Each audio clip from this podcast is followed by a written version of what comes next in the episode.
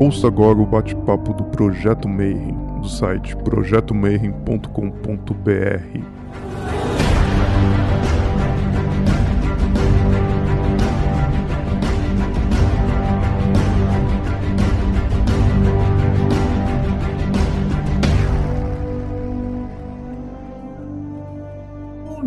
para você que é de bom dia, boa noite para você que é de boa noite, boa tarde se estiver assistindo isso aqui depois no YouTube de tarde. Você está em mais um bate-papo Mayhem e antes de eu começar, o Rodrigo já está me pedindo para você dar o like, seguir, apertar o sininho e fazer essas coisas aí de youtuber que precisa fazer. A gente continua na pandemia, cada um trancado na sua casa e não está tendo simpósio de hermetismo, congressos, nem nenhum evento. Então a gente decidiu fazer o nosso próprio simpósio virtual. Eu estou convidando a galera que é, se dedica, que faz acontecer, que gerencia, que organiza a ordem, a parte hermética. E o convidado de hoje, provavelmente você já conhece, você já fuçou. Se você foi no Google e digitou assim tarô e leu algum texto de tarô em português, então você já conhece esse site e você já conhece meu convidado, mas provavelmente você nunca ouviu falar, né? Então hoje eu tenho a honra convidar meu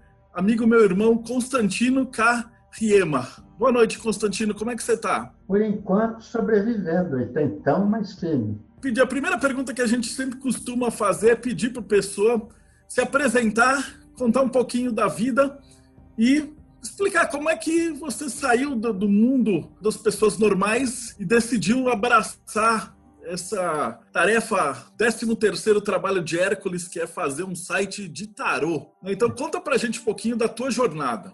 Eu não era assim muito amigo de esoterismo, de religiosidade. A partir dos 15 anos eu fiquei assim meio distante disso tudo. Trabalhei mais no plano social, de formação profissional, muito interesse em ajudar a consertar as coisas no, no mundo, na juventude, na idealismo. Pois trabalhei muito tempo em formação profissional, foi minha atividade principal, sempre desenvolvendo recursos humanos e tudo. E esse reaproximação com o invisível, com o religioso, com o culto, foi muito lentamente a partir dos trinta e tantos anos. Primeira coisa que me abriu a cabeça foi o Ixim, Oh, que curiosidade, tem um oráculo oriental, deixa eu ver como isso funciona. E assim, criticamente me aproximei e vi que funcionava. Puxa, mas como? Então, essa coisa do oráculo, do sorteio, começou a me interessar, inquietar, na, provando na realidade, não por, assim, por intuição ou por, por já ter aceitação. Na sequência, foi com astrologia. E aí eu também tinha um distanciamento da astrologia, achava bobagem aquele negócio. Aí quando eu tive o meu primeiro filho, isso já faz uns 40 e tantos anos, aí vai, escolhe horário de disso, daquilo. Comecei a ter amigos astrólogos, acabei fazendo o meu mapa e vi que funcionava também. Para mim foi contra a minha razão de então, toda a minha abertura para essas linguagens veio mais assim em brechas. Aí fiquei nisso. Tarô, mas nem chegava perto de baralho. era assim, para jogar. Meu avô árabe, o Cado Cairala, falava: jogar baralho é bom para desenvolver inteligência. Quer dizer, aparecia neto na casa dele, ele aproveitava para jogar, que ele gostava muito de jogo e tal. Era baralho, mas baralho para mim era para isso. E no velho interior onde eu morei, a gente ouvia falar de cartomante, às vezes chegava até a conhecer parteira, cartomante, era uma gente assim, não tinha, numa cidade que eu morei no interior chamada Showa, só tinha um médico. E quem fazia parte era a parteira. Então, o feminino, a autoridade do feminino, dava chá, curandeira, e o respeito que se tinha por isso, vem de lá. E também muitas delas eram, vamos falar, cartomantes, usavam no aconselhamento, na interação, as cartas. A última linguagem que eu incluí dentro dos meus interesses foi o tarot. E, circunstancialmente, fazia parte de um grupo lá de trabalho interior, meditação, não sei o quê. Uma vez chegou um dirigente lá teve uma crise qualquer com reuniu os mais velhos lá e falou, olha, para resolver essa questão, olha, tem, a carta do enamorado. Como? Um instrutor, uma pessoa séria, mexendo com, o tarô. Mas aí que eu me abri, eu falei, pô, se ele está mexendo com isso, deixa eu ver o que, que tem por trás disso. Foi aí que eu comecei, por causa da carta do enamorado, que era como ele via como dúvida, ele estava numa situação de dúvida, pegou a carta do namorado como referência para ajudar a pensar, e isso foi uma, um estímulo para mim, falar, deixa eu ver o que tem tarô.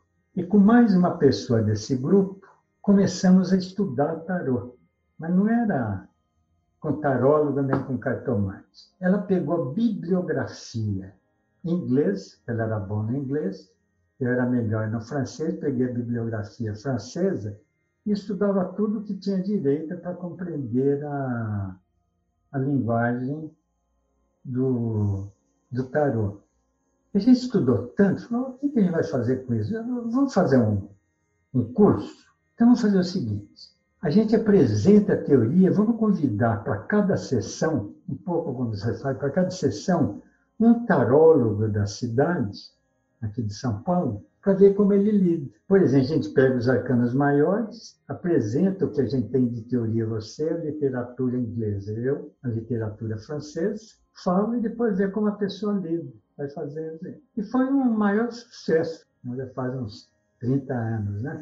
Então foi muito interessante porque foi uma forma simpática de entrar em contato com gente de todo tipo de, de lidar com cartas.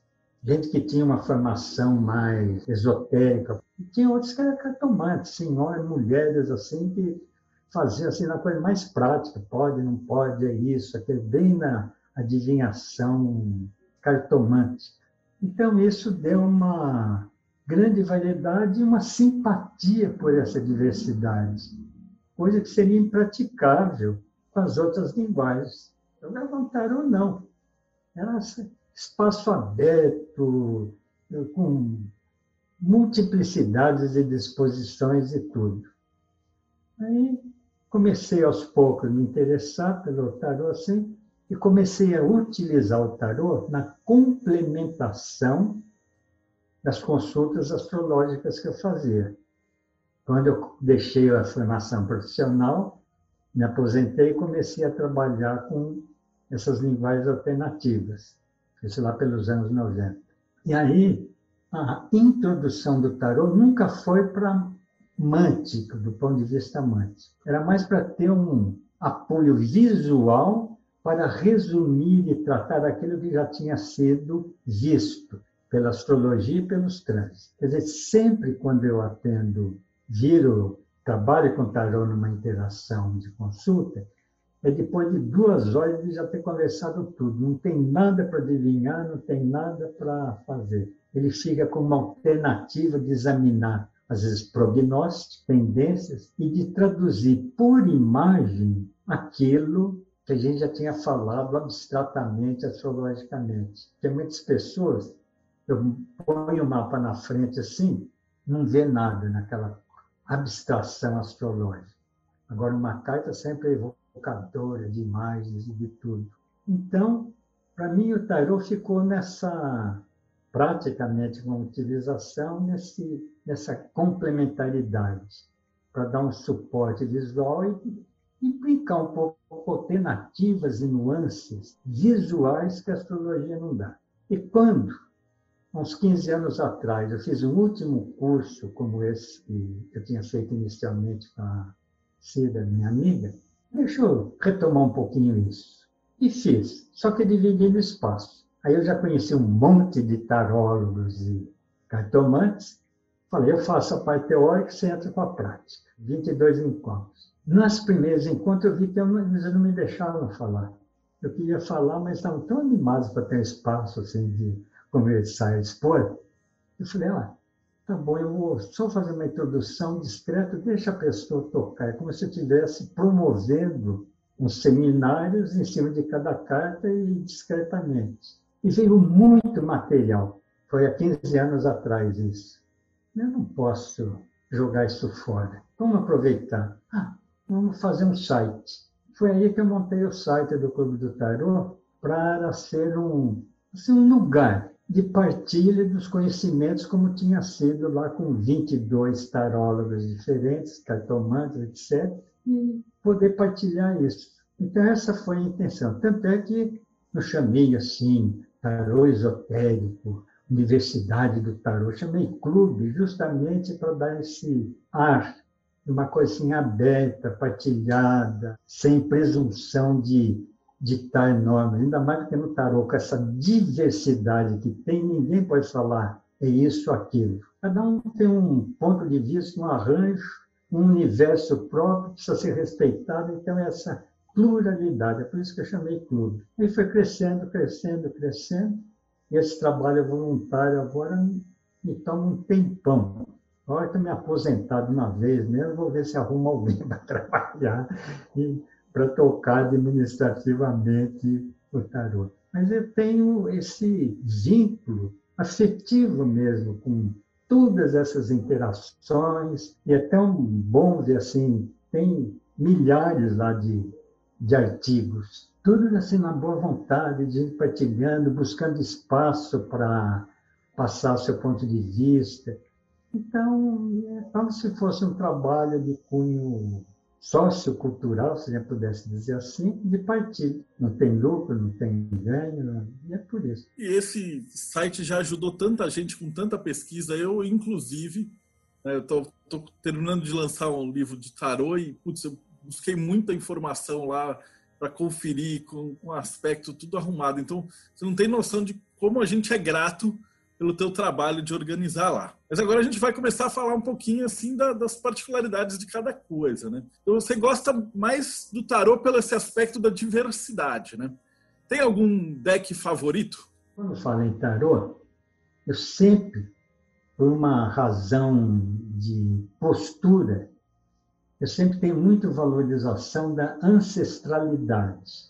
Como eu te falei, meu primeiro interesse pelo estima, assim, tem 4 mil anos, então ele vem mais da idade de ouro, é menos decadência, é mais próximo da sabedoria ancestral, então tem o respeito. E ele funciona assim. Astrologia também é milenar. Dizer, aquilo que você pode ir para o passado e ver como fundamento, está bom.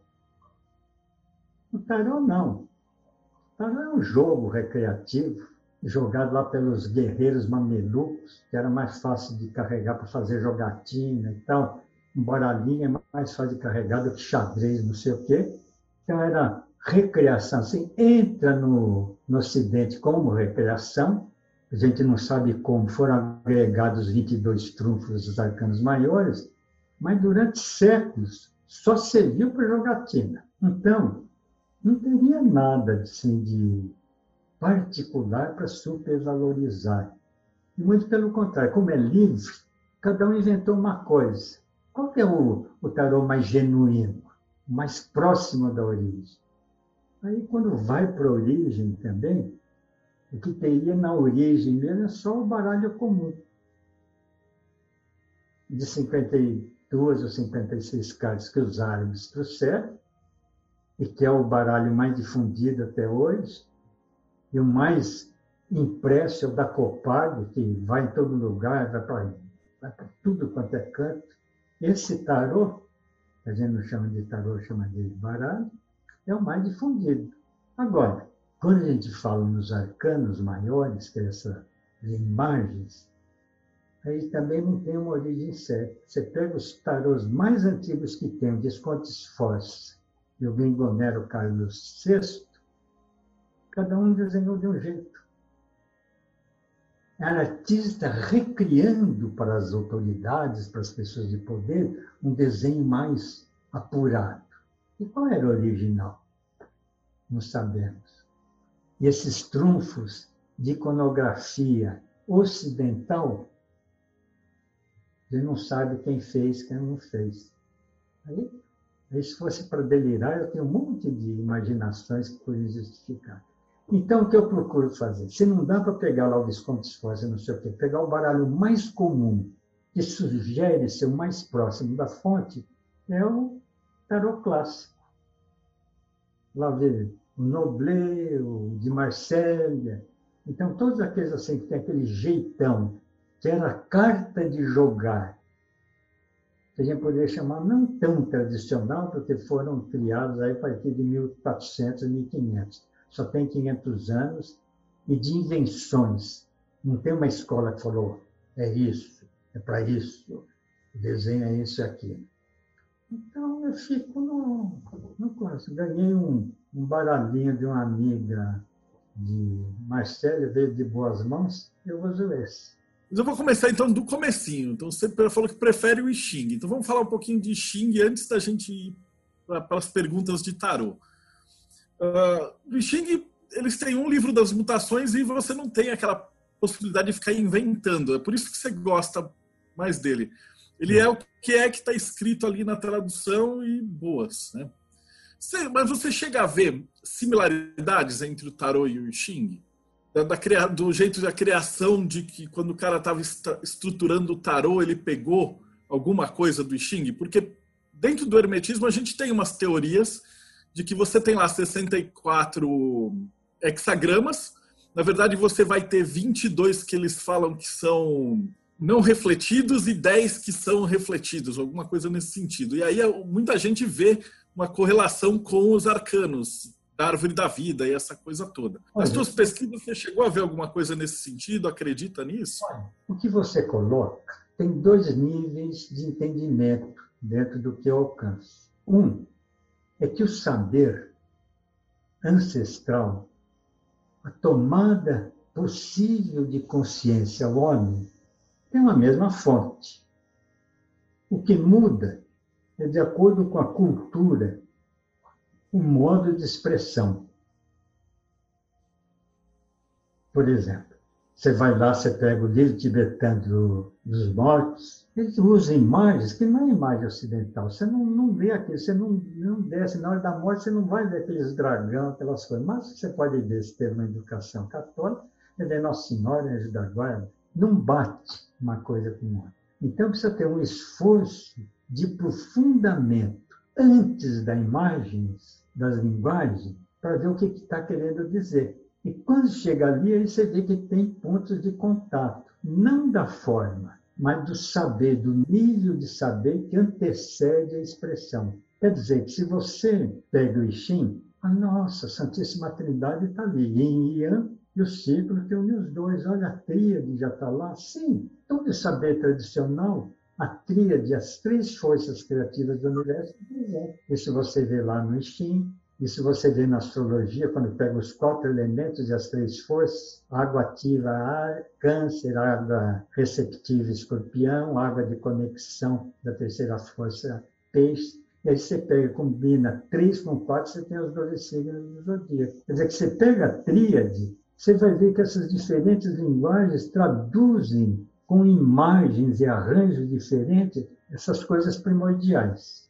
Bom, então ter entre o saber genuíno, uma formulação de boa qualidade, ter ressonâncias, me parece sim, eu responderia a sua questão.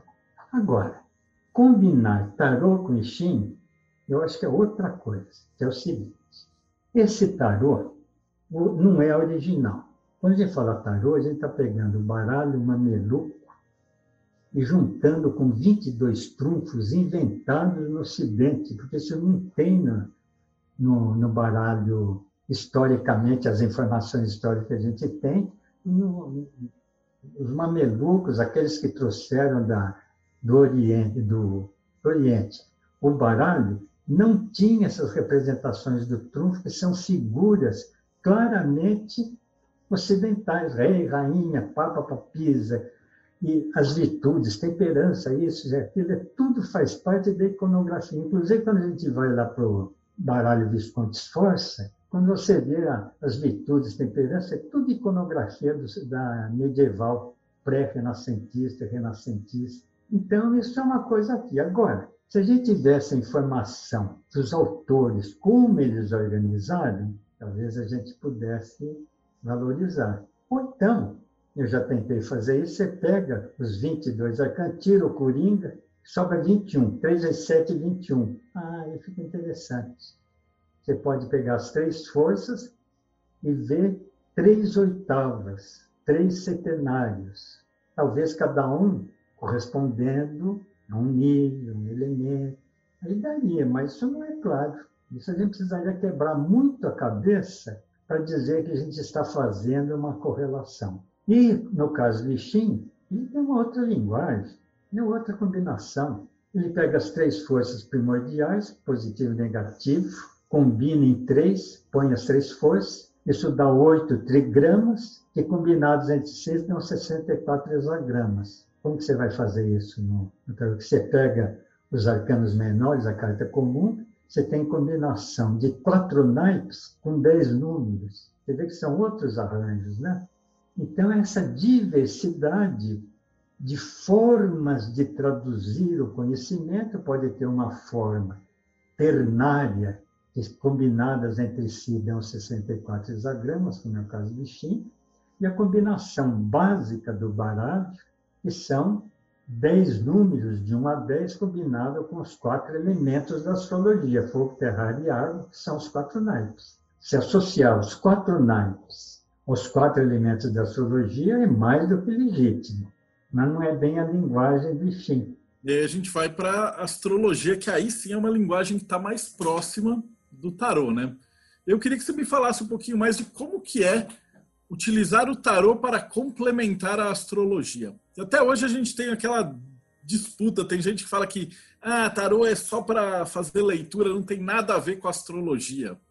E aí já tem um outro pessoal, mas o pessoal do hermetismo, que gosta de falar que tem tudo a ver que é uma coisa só e que está tudo permeando, né, uma na outra.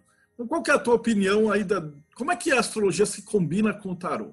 Uma coisa muito interessante na minha experiência de dar aula de tarô, que é trabalhar os símbolos e a tradução dos símbolos, principalmente dos arcanos maiores, a coisa que mais me chamou a atenção, à medida que comecei a fazer grupo, que também dava aula de Shin, cheguei no tempo a dar aula de astrologia, participar de curso, a atmosfera que cerca o tarô é muito mais ritualista, determinista, isso não pode. Na hora de cortar, tem que cortar com a esquerda, pega não sei o quê, faz não sei o quê. Então, é uma coisa assim muito taxativa e impositiva de normas. Como as pessoas defendem tarô, porque tarô é tarô uma coisa, você já vê que é fechado. Então, isso é muito comum, não com todos os tarólogos e cartomantes, mas uma certa atmosfera, dentre muitas que existe no mundo do tarô e das cartas, existe aquele grupo mais dogmático, ritualista, que tem que ser assim. Sem baralho assim, corta assim, faz, pega, para isso, pega com aquela mão. Né? Aí fica um rito. Então, o interessante do tarô, isso aprendi muito no desenvolvimento, nos contatos a partir do clube do tarô, que me pôs em muita interação, de perceber essas diferentes versões. Mas isso não tem astrologia. Quer dizer, quando você pega esse ritualismo, não é. Você tem que olhar para os astros, pegar astronomia, olhar para o céu como astrônomo, impessoal, sem ligação nenhuma, fazer o retrato do céu e depois lidar simbolicamente com isso. Esse é o grande diferencial da astrologia. Você pega um mapa, você põe um astrônomo da USP, pode ser anti qualquer coisa, internacional, ateu, não sei o que, ele vai saber o que, que o mapa está dizendo, está descrevendo. O que ele pode não concordar é que tem gente que pega aquele desenho e faça uma leitura simbólica, que é a astrologia, a diferença moderna entre astrologia e astronomia. Mas, milênios atrás, era uma coisa só. Na história, todo astrônomo ancestral era também astrólogo. É no mundo moderno que houve essa separação, essa dicotomia entre o saber ancestral, que olhava o céu, via objetivamente o céu e fazia a tradução simbólica. Agora, no caso do, do tarô, não é esse, não é essa história. é uma criação já simbólica. Pois é, por que, que a gente também não valoriza esotericamente o jogo de dados? Que também, como o tarô, o baralho como era para jogatina, passar tempo, tirar dinheiro do outro. Claro, um cubo, olha o simbolismo do cubo. Cubo, quatro e seis faces. Nossa, isso remete à lei de seis, ao hexagrama. Você poderia também esoterizar o joguinho de dados. Isso para não falar do dominó, que é a mesma coisa. E mais ainda do xadrez. Yin um tabuleiro dividido lá com peças simbólicas. Por que você não diviniza também? Poderia. Quer dizer que se eu pego os jogos tradicionais, que não eram gratuitos como os joguinhos da Disney e da, da produção moderna, mas os jogos ancestrais, todos eles tinham fundamento simbólico. Tinha uma atmosfera simbólica e de conhecimento que inspirava a proposição do jogo. Quando você inventava um jogo, não era um jogo qualquer. Como xadrez, como um dominó, como um dadinho. Você pega um dadinho e tem uma elaboração de conhecimento simbólico em cima disso.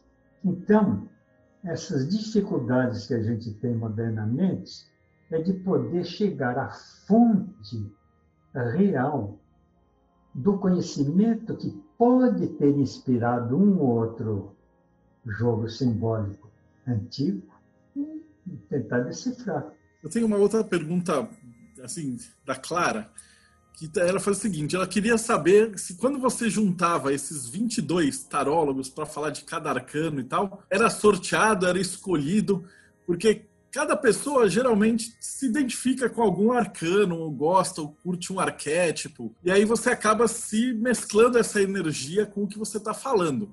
Então existia alguma preocupação do tipo, ah, eu vou escolher um mais doidão aqui para falar do louco, um mais técnico para falar do mago, ou isso acontecia naturalmente? Como é que era a ideia do clube desses tarólogos? Eu não era tão requintado assim de pensar tão longe. O que acontecia é o seguinte: eu não, não conheço as pessoas, que não tenho um conhecimento prévio. Muitas vezes eu entrava em contato, eu conhecia uma pessoa recomendada, convidava para o evento. Então não tinha esse conhecimento antecipado. Então, era um pouco assim, montando conforme as circunstâncias permitiam. O que tinha de certo era 22 arcanos apresentados numa ordem. Os primeiros que chegavam para preencher isso iam fazendo, e às vezes, ó, sobrou tal carta, ninguém. Oh, que carta você gostaria de fazer e por que não? Tinha perguntas assim também. E quando fala, olha, tem essas cartas, estão precisando dessa, você pega essa, pega aquela, então não tinha nada assim muito particular, era uma coisa assim bem aberta.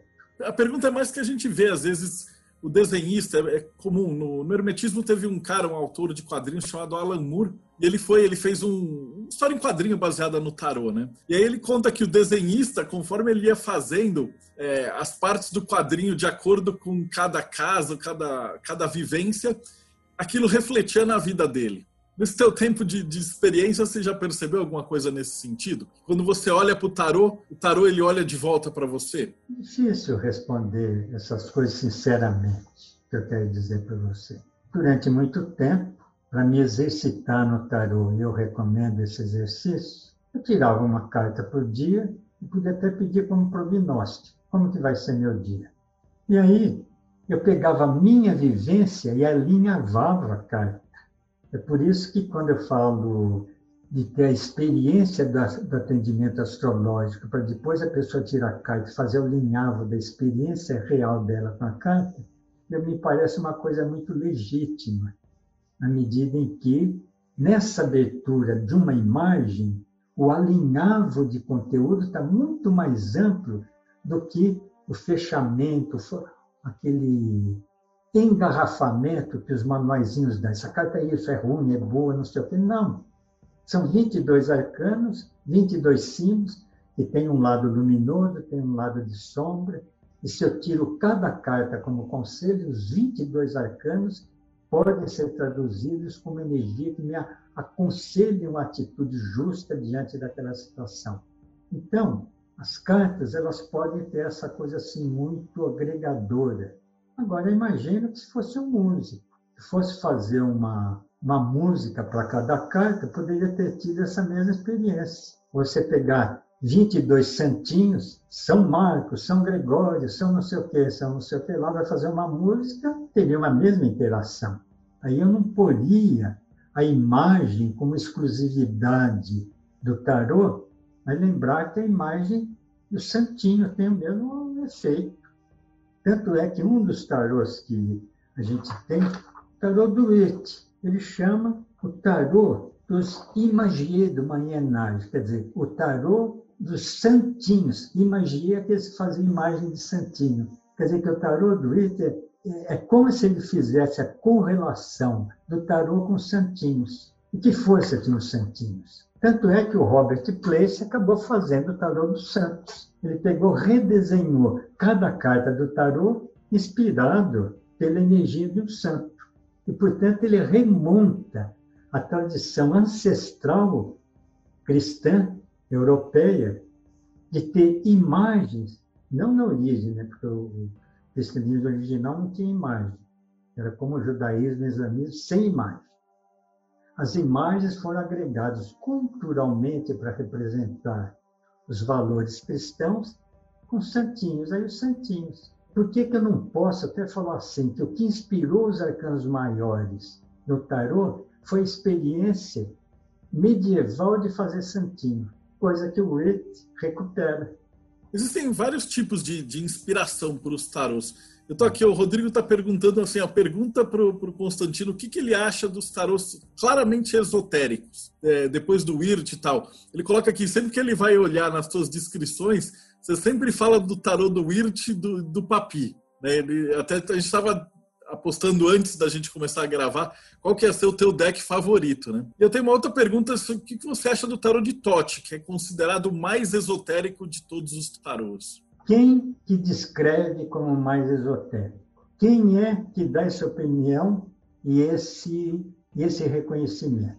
De novo, eu volto àquela questão. Quando a gente fala no esoterismo como ele é, tem tantas versões, tantas superposições de escolas e pontos de vista que fica muito difícil da gente pegar garantir uma neutralidade.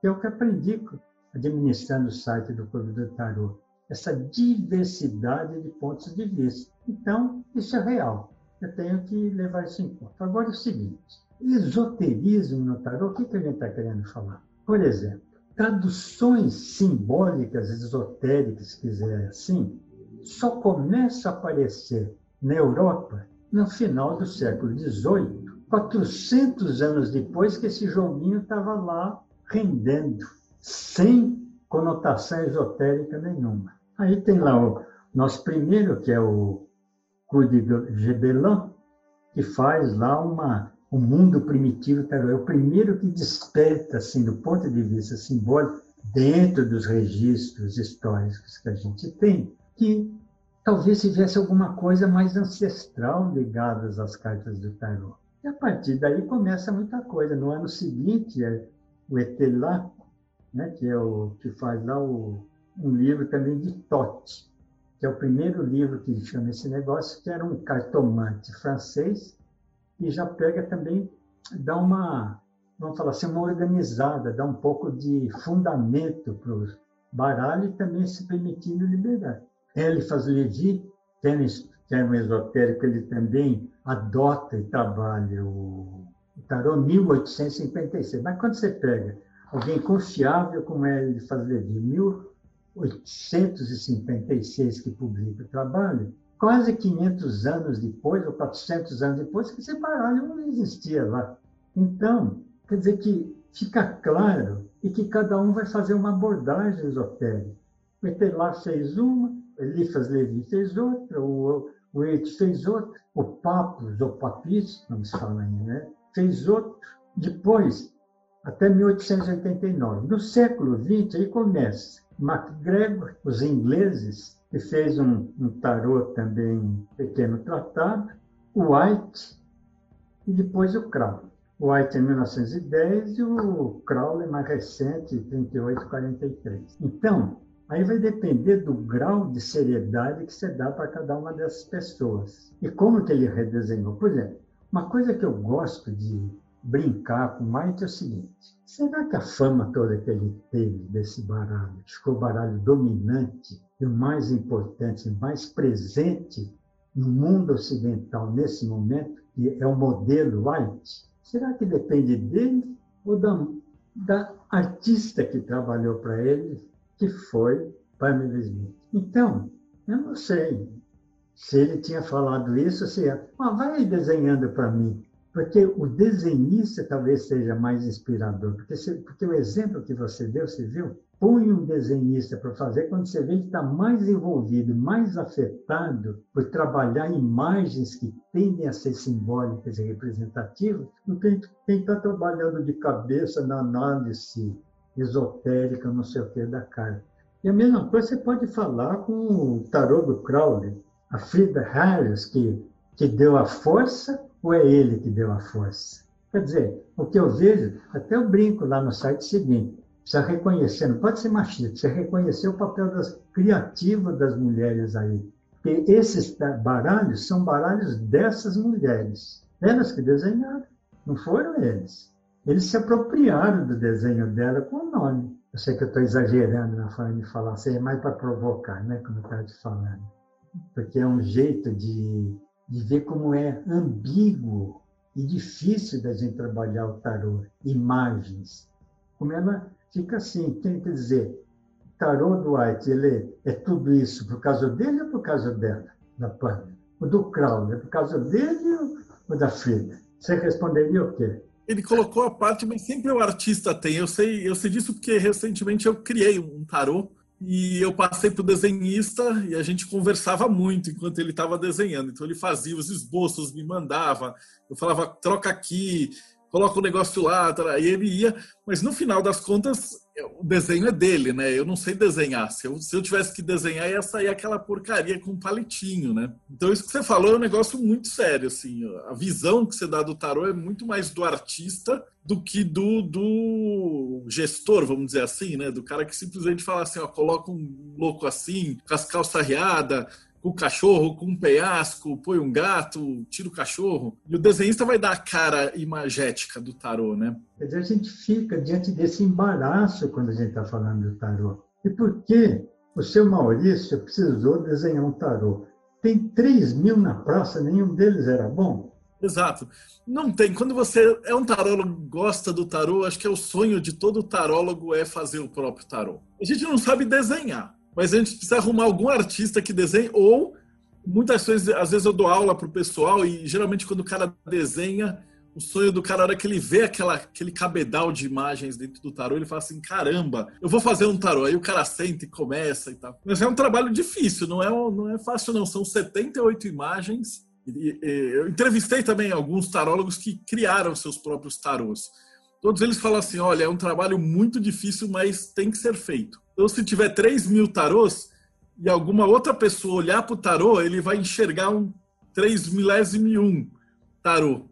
E aí vai querer fazer diferente também. Isso depõe a favor ou contra os fundamentos esotéricos do tarô? Esse fato que você está relatando. Eles são complementos. Eu enxergo o tarô como uma gema gigantesca de muitas facetas. E aí, quando você está olhando o louco, você vai ver várias é, faces ali da, da, daquele diamante. Então um cara vai enxergar assim, olha, na minha opinião, o louco é assim, assim, assim. E aí ele coloca lá. E aí, se você pegar um outro louco de lado, ele vai falar, na minha opinião, o louco é um andarilho. E o outro vai falar assim, na minha opinião, o louco é um maluco. E aí vai ter infinitas definições, né? Que vão girar em torno de uma massa que a gente chama como uma massa energética do que seria o arquétipo do louco. Então, na, na, na, minha opinião, eu acho que isso valoriza o tarô, valoriza a parte esotérica dentro do tarô. Porque é uma ah. peça de um quebra-cabeça. Se daqui 100 anos você achar um outro pintor, o cara vai pôr uma outra imagem que ninguém nunca tinha pensado. Então, o tarô, para mim, pelo menos, ele é um arcabouço da imagem daquele espaço-tempo. Então, se eu pegar um russo hoje, ele vai pintar do jeito dele. A gente viu tarôs, por exemplo, de, de feministas que eram só com mulheres. Tem um tarô do pessoal do Nordeste que ele fez baseado como se fosse aqueles livros de cordel. E assim sucessivamente. Vai ter tarô que imita vitral, tem tarô que imita é, pintura a óleo, infinitos tipos, né? E todos eles podem ter um grau de, de esoterismo ou zero de esoterismo, né? Esse é o desafio. Quer dizer, essa descrição que você faz, que me parece o desafio para valorizar o tarô como fundamento esotérico. Porque, como você está falando, ele é expressão subjetiva de diferentes pontos de vista. Isso não é fundamental. Quer dizer, se bem que acontece, quer dizer, você tem os relatos de Cristo, tem quatro versões. São os quatro evangelistas, entre muitos que tem. Então, essa ambiguidade já aparece lá atrás. Mas no caso do tarô, quando você tem 5 mil baralhos à venda aí, fortunas né, sendo. Meu, eu posso falar que são subjetividades. Agora, subjetividades não me levam ao fundamento, me levam à visão subjetiva, se eu for ser rigoroso na linguagem. Né? Então, isso coloca para a gente essa questão de busca do fundamento. É um desafio. Porque se fosse fácil, nós chegaríamos a um acordo. Então, olhar a representação justa da qualidade que está querendo ser representada pelo imperador é assim. Ele vai por assim. Seria o pai de família, o rei, o cacique, quer dizer, essa figura patriarcal do imperador, a matriarcal da imperatriz, etc, etc, etc, tudo que a gente poderia assim. Se ficasse claro, se eu fosse fazer um grupo indígena, fosse fazer um baralho, ele não ia pôr o imperador, ia pôr o cacique, não ia pôr o papa, ia pôr o pajé, não sei o quê, mas o espírito seria fielmente representado. Mas é que isso a gente não tem essa garantia nos diferentes tarôs. É por isso que eu coloco em questão todos os baralhos desses esoteristas modernos, que é mais um entre outros a falar da sua visão. Eu entendi assim, nega, vem aqui desenha para mim. Quer dizer, se é como você estava dizendo, seu testemunho de outros, por que, que eu não faço a minha representação? Nada demais. Eu tenho esse gosto, é mais um desafio quase intelectual, simbólico, de ouvir a minha tradução. Peço para alguém desenhar, porque nem sou desenhista, mas não falo que é o último baralho do mundo, pode parar com os baralhos do mundo, que é só o meu. Não. Quer dizer que faz parte, como você falou, essa experiência quase lúdica, esotérica, simbólica, interiorização, de refletir sobre um símbolo e falar da ressonância particular, subjetiva que esse símbolo tem para mim. Agora, eu posso olhar e olho para isso com esse olhar, vamos falar, mais cultural, de ver uma, um mesmo tema ser desenhado por 20 artistas diferentes, cada um vê. Vai desenhar o pão de açúcar. Pois sem desenhista, cada um vai retratar o pão de açúcar do seu jeito. Mas não posso dizer que um deles é o perfeito na representação do sentido simbólico do pão de açúcar. Então, essa pluralidade é que eu sinto assim desafiadora e própria do, do tarot mas atribuir um sentido de consciência, de supraconsciência, para isso eu não vejo, eu vejo muito pelo contrário. Quando a gente vê, por exemplo, no fundamento, quando entra o cristianismo no Ocidente, não pode imagem, você recebe instrução direta, verbal, e vai trabalhar em pequenos núcleos. Eram os padres do deserto. Só quando aquilo tava, tinha muita força o Constantino, meu xará, que eu até não, não gosto muito, pega um imperador que se apropria daquele poder, institucionaliza e fica dono daquela igreja. Pronto, acabou. Acabou a origem. Nesse tempo ainda não podia mais. Aí começa a construir igreja, não sei o quê.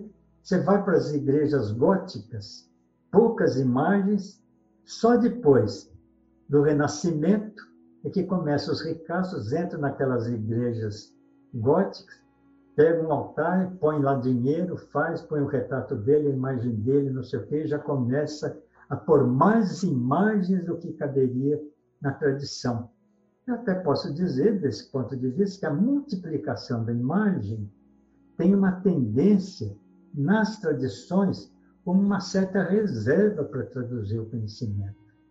A imagem distrai, a imagem desfoca dentro dessa visão. E a gente está no tarô trabalhando com imagens. E essa subjetividade, essa pluralidade até justifica essa visão tradicional para a gente ter cuidado, não supervalorizar a imagem como traduzindo um conhecimento absoluto, porque já é imagem, não é a realidade. E por ser imagem, como fica provado no caso do tarô, ela é muito flutuante, subjetiva, diversificada, não posso falar que chega ao núcleo pelas imagens parciais. Nem pela descrição também, né? Porque Bom, se você pedir para 20 tarólogos falar assim, faz aí as palavras-chave do louco, cada um vai dar um texto diferente. Então, nem, nem como uma descrição você consegue chegar ali no núcleo né, do, do que é. A gente sempre vai estar tá circulando né, esses arquétipos. O Celso fez um comentário assim: o tarô é um oráculo vivo, e como uma língua viva, ele se molda à cultura de sua época, por isso que ele muda, por isso que ele é tão diverso. Essa, para ele, é a beleza do tarô. Para mim também, eu acho que, assim, é, é, você olha 500 tarôs e não enjoa de olhar e falar. Tudo bem, se você tem aqueles tarôs que é um é cópia do outro, você vê que é uma coisa mal feita, mas quando você pega um artista e ele realmente coloca a sua visão ali dentro daqueles 22 arcanos maiores e os menores, realmente você vê que é um pedaço da alma daquele artista fica ali também. Né? Então, isso é respeitável, porque como a gente respeita a arte, respeita o trabalho artístico, faz. Só que eu não fico endeusando. Quer dizer, isso que eu quero falar assim, o endeusamento muitas vezes superestimado do tarô, só porque ficou esotérico, então estou falando, não, como outros artistas, eu respeito o trabalho do artista, mas é o trabalho do artista, quer dizer, a visão dele, eu não fico endeusando. Então, o endeusamento do tarô, eu poderia refletir sobre isso. Eu também vi aqui escrito uma, uma pergunta que é assim, por que o tarô conversa melhor com umas pessoas e não com outras? Eu acho interessante essa pergunta pelo seguinte, eu poderia começar com outra pergunta. Por que a astrologia conversa melhor com algumas pessoas e não com outras? Por exemplo, a maior parte das sensitivas que eu atendi e fiz mapa tem forte correlação Netuno e Peixes com os planetas, luas e outras coisas. Já dá para saber pelo mapa quem é sensitivo, quem nem precisaria de carta para ter a captação do outro e falar alguma coisa. Eu conheci sensitivas assim, que não usavam nada como suporte. Você entrava na frente, ela ia falando o que via. Não precisava de suporte para ter imagem, ela já via. Eu se pegassem copo d'água, qualquer coisa assim, já servia de suporte para visualização. Então, essas sensitivas até utilizam o tarô como suporte visual. Eu já vi assim sensitivas magníficas. Elas não dão aula de tarô, elas não sabem o suficiente simbologia de carta para dar aula. Tive seminários com sensitivos em Campinas, uma vez em comunidade, só tinha sensitiva lá.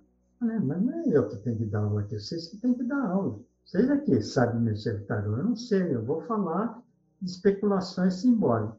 Mas foi muito interessante, é que eu me dei conta que as pessoas com forte talento sensitivo de leituras mânticas dos símbolos, elas não têm o forte intelectual de ficar organizando o pensamento e correlações simbólicas. O dom delas é outro. E para essas pessoas, assim, quando eu faço mapa, eu fico mostrando o esquema do mapa, porque eu tenho muito ar. E a astrologia cai bem para mim, que fica mais esquemas intelectuais, eu fico, tudo eu mostro no mapa. A pessoa não faz nada, ela não olha para o mapa, fica olhando para a minha cara. Ah, ah, ah. Eles são sensitivos e não se apoiam em desenhos abstratos. Então, é por isso que eu estava falando de Xin, de outras coisas, que mesmo Xin é abstração, são só aqueles símbolos, precisou, um certo momento, escrever alguma coisa para traduzir, porque senão perde a memória. Porque, no princípio, até como mestre Liu aqui no Brasil, quando tive a sorte de conhecer e fazer, ele não pegava nada do livro. Ele dá um ano de curso de Shin com ele, só pegava a ordem dos trigramas, punha os oito trigramas lá em ordem, qualquer coisa que você falava, ele juntava lá o, conhecimento que ele tinha dos trigramas, combinava e respondia. Ele era um Shin vivo, a partir só dos símbolos abstratos que estavam lá. Então, é, é isso que eu estava querendo ressaltar. Né? Quer dizer, que, que se eu pego por aí, tem um, uma fonte, e depois as frases escritas e até as imagens que eu poderia fazer para cada um dos 64 hexagramas. Tem um nome eu podia fazer uma imagem, mas aí talvez ficasse menos claro. Por isso que os diferentes baralhos e as diferentes posturas diante do baralho eu também vejo muito associados à natureza da pessoa. Por exemplo, se é muita água, vai ser sensitivo. E a imagem vai falar mais forte do que a abstração. Se tem mais ar, a função descritiva e abstrata pode ter um peso maior, etc, etc, por aí. Você pega os quatro elementos, ou seja, os quatro temperamentos fundamentais, e a gente já tem um perfis diferentes trabalhando, o que não acontece bem com a astrologia, porque a astrologia já tem uma exigência de abordagem intelectual, que é matemático, astronômico e a leitura simbólica de, de mapas. Então, um bom sensitivo, a última coisa que ele vai deixar para ver é astrologia abstratamente. Rodrigo está perguntando assim: como, como, treinar a parte sensitiva de uma pessoa usando tarô como oráculo? Existe isso? Tenha nada de, de, de sensitivo, ele pode melhorar sua intuição com o tarô? Por que não? Agora, o que eu quero dizer é o seguinte: as velhas senhoras do passado, na minha infância, que eram sensitivas, matriarcas, parteiras, curandeiras e cartomantes, têm um saber que não é de escola, é de convivência. Quem me explicou isso, confirmou isso para mim, foi a Sarane, uma cigana, que contava como que era na, nas comunidades ciganas, de fato, a transmissão. É matriarcal.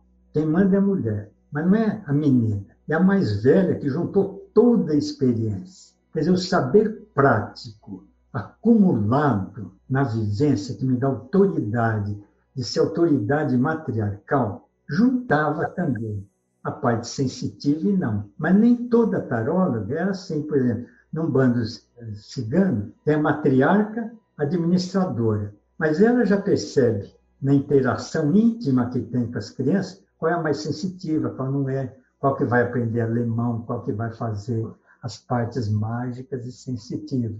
Aí trabalha aquilo que já é o dom pronto. E você tem um outro dom, você vai trabalhar um outro dom. Agora, isso não quer dizer, para voltar mais diretamente para a questão que foi colocada, que a gente não possa abrir essa sensibilidade. Agora, você pode fazer isso com tarô, você pode fazer isso em psicodinâmicas, tem muitos terapeutas psicológicos que têm todas aquelas técnicas de me abrir para uma sensibilidade. Quer dizer, quando eu me abro para o sonho, que é imagem, eu estou me abrindo também para aquilo que seria para o tarô. Quer dizer, que se eu trabalho com um bom terapeuta, imagens, sonho, e pegar do meu inconsciente profundo, ver como ele se revela em imagem, não, eu estou fazendo o trabalho que acontece com o tarô. Eu pego as minhas impressões, as minhas coisas e vejo numa imagem. Mas isso não é esotérico no sentido sagrado do termo.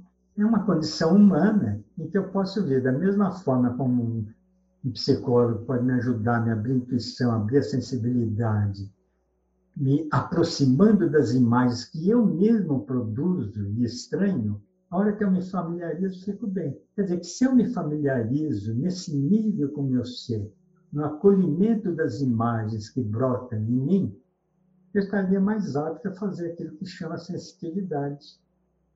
Quer dizer, uma inspiração que vem daquilo que não é tão racional, mas é interativo, que me vem por imagem. Mas isso um artista faz assim, quer dizer, um pintor, o que, que ele faz? Ele tem um sentimento, vai traduzir imagem, é um pintor.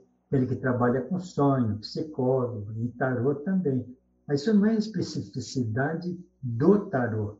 O tarô pode ser culturalmente para a gente nesse momento o apoio mais conhecido, porque é o mais rodeado de sensitivos na prática, ele pode ser um instrumento. Mas eu seria assim, letaria para essa questão de que tarô catalisa, canaliza alguma dessas coisas, mas não é a única. A Luísa fez esse comentário: se você tiver Netuno demais ou peixe demais no mapa, não corre o risco da pessoa ficar inventando muito também? É, em vez de ler o que está ali no tarô, sair falando da cabeça dela. Né? Isso, é verdade. Mas não todas.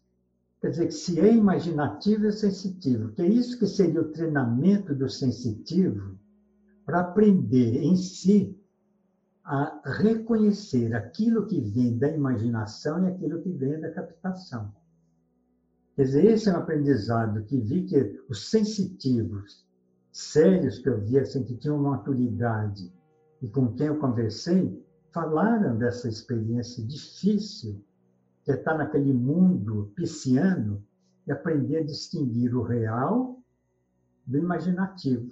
Essas pessoas, essas mulheres que conseguiram fazer isso, elas é que seriam as instrutoras úteis para os sensitivos, que às vezes entram direto no baralho, caem na mão de uma pessoa assim, às vezes muito fechada, estrita, de receituários, pode, não pode ser cheio de regras, e que não, não trabalha aquela versatilidade. Outra pergunta aqui do Ed Nelson. Ele fala assim, Constantino, considerando que você falou sobre tarô e a sensibilidade, você acha que a educação artística pode contribuir para os estudos herméticos e vice-versa?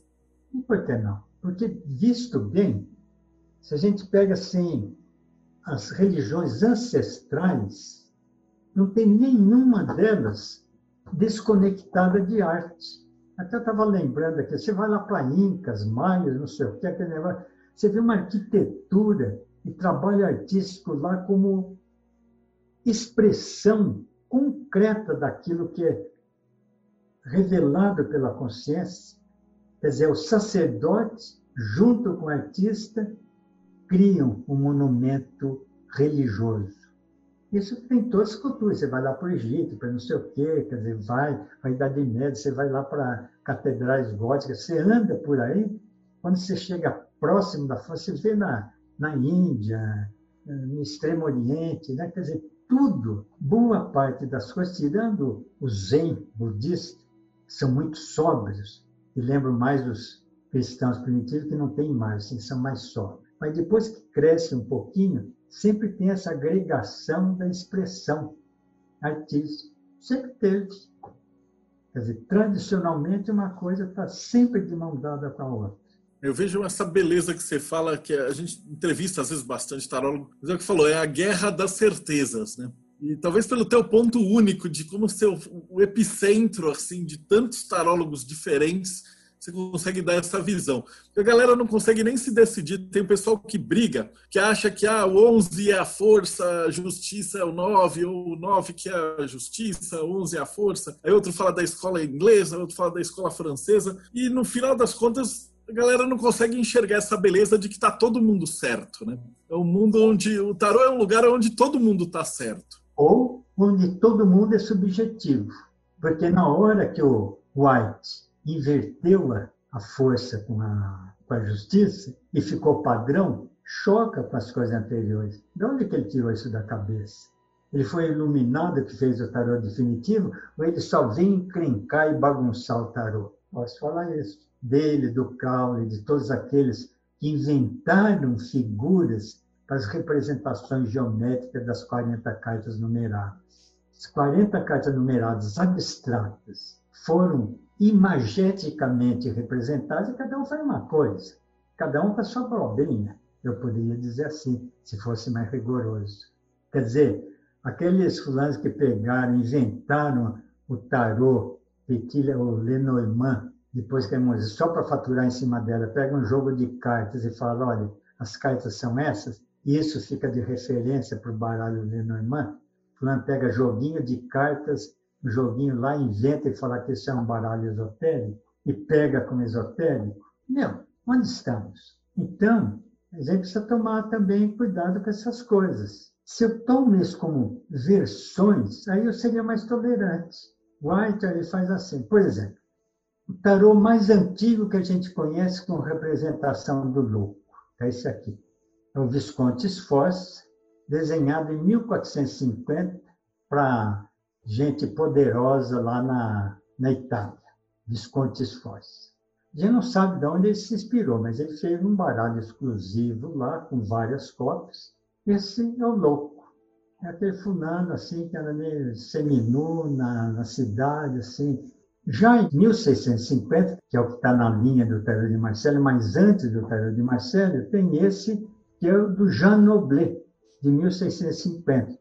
Olha outro tarô, outro louco, que é o Mitelli, de 1650 que é redesenhado livre artisticamente. Ninguém pode falar se desenha ou desenho. Cada um desenhado do jeito que queria. O clássico, esse que lembra de Marcel, esse do Noblet, em 1910, 500 anos depois que já estava o tarot correndo, tem um senhor chamado White, publica um baralho redesenhado pela Pamela Smith, e que é um está um louco completamente diferente. Aqui a gente vê que é tudo louquinho da cidade, andando a pé, vai lá, andando, vai para lá, para cá.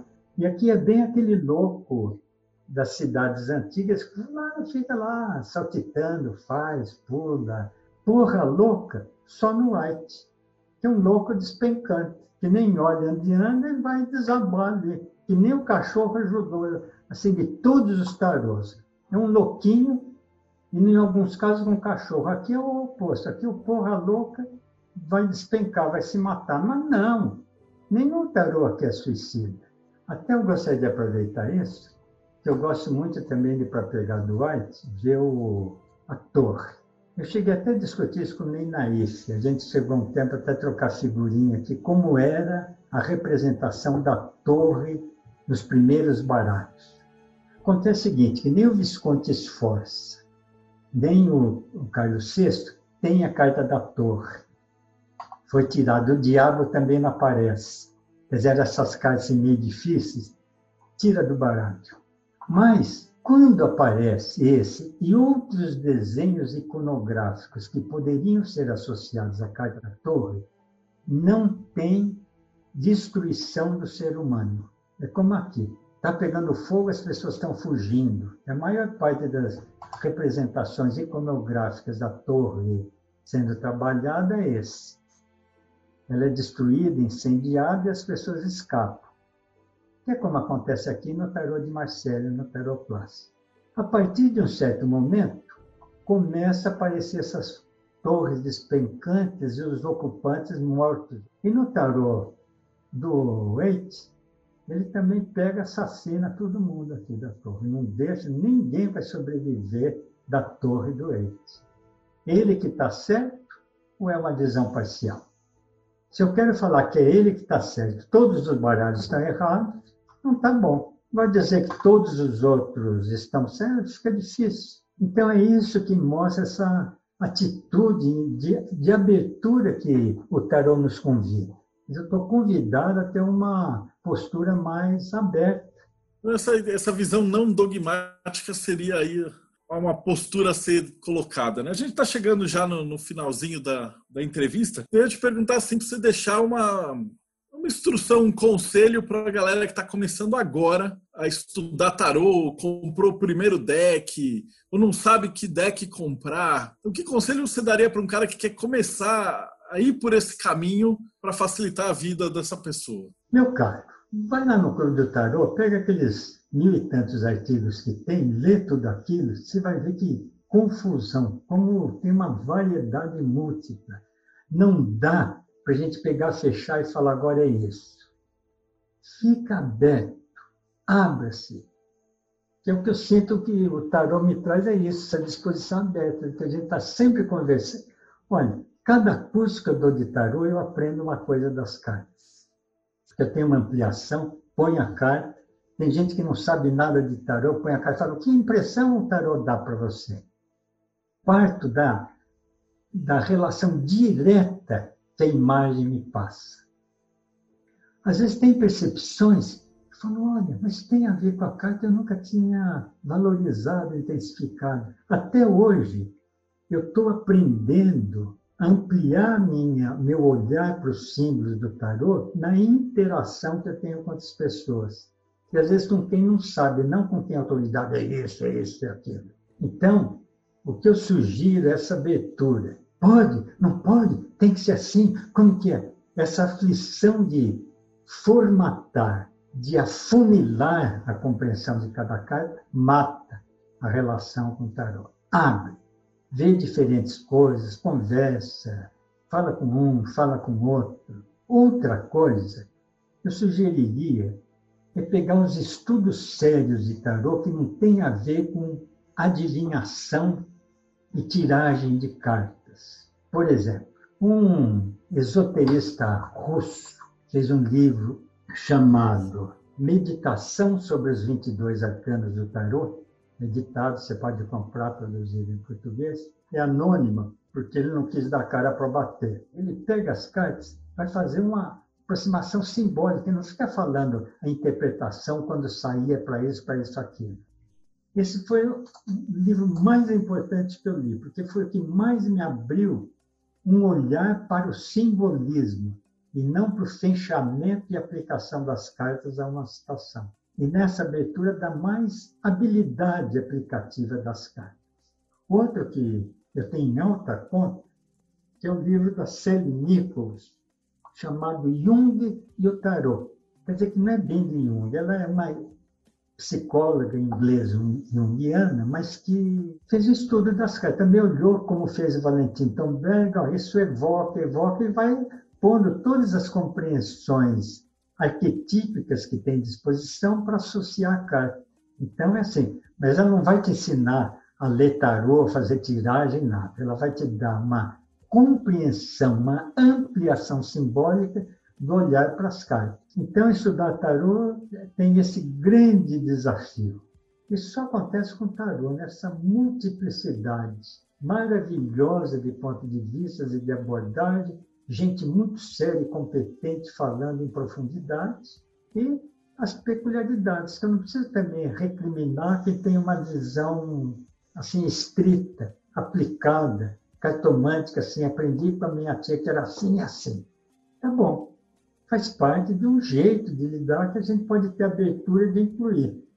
Foi isso que aprendi no Clube do Tarot. Você tive uma grande lição. Eu tenho um apreço por tudo aquilo que me deu de trabalho no Clube do Tarot, é por ter me aberto uma, uma simpatia, um acolhimento para aquilo que não era o meu ponto de vista. Até isso eu devo ao tarot. Não é porque me ensinou alguma coisa e me, e me deu insights. É, dá insight assim, de leitura, de interação, de apoio para interação, mas do ponto de vista interior, assim, mais elaborado de conhecimento, espiritual não foi o caso. Então, não, sou, não é a minha experiência. Mas é uma experiência humana, interativa demais. Se eu fico aberto, eu ganho alguma coisa essa conversa no, num mundo onde a gente está cada vez mais fechado e as pessoas se fechando nas suas torres e cada um cheio de certeza e tal. Essa conversa foi maravilhoso. O senhor é um oásis, eu te elogiado aqui. Te elogiei várias vezes no meu livro, pelas consultas que eu fiz lá do, do, do teu site, mas agora essa conversa sobre essa pluralidade de experiências e estar tá aberto para conseguir enxergar o belo de todos os pontos de vista, acho que foi Fantástico. Eu te agradeço de coração por ter cedido o teu tempo aí para a gente fazer uma entrevista. E a última pergunta de todas para a gente fechar aqui é como é que o pessoal te acha? Olha, para me acharem, pode ser lá no site do Clube do Tarot. Esse endereço é simples. Quer dizer, quem entrar no site, entrar em contato, a gente conversa. E quem quiser, tem opiniões, tem pontos de vistas diferentes, manda texto que eu publico. Lá está espaço aberto, assim, para tudo que for é, debates, diferentes pontos de vista, vamos lá. Então, se, tudo que me chegou até hoje para publicar, me, concordava ou não, está lá. Então, é por isso que eu fico à vontade de falar. Pode ler no Clube do Tarot, que não é uma linha de trabalho. Embora eu tivesse, os textos que eu fiz têm uma, uma certa linha, Depois, na hora da abertura das ilações, das aplicações, está em aberto. Então, tem de tudo lá. Então, para você que assistiu a gente até agora, meu muito obrigado. E, de novo, deixa o seu like, o seu seguir o canal, o sininho todas essas coisas. E a gente se vê no próximo Bate-Papo Mayhem.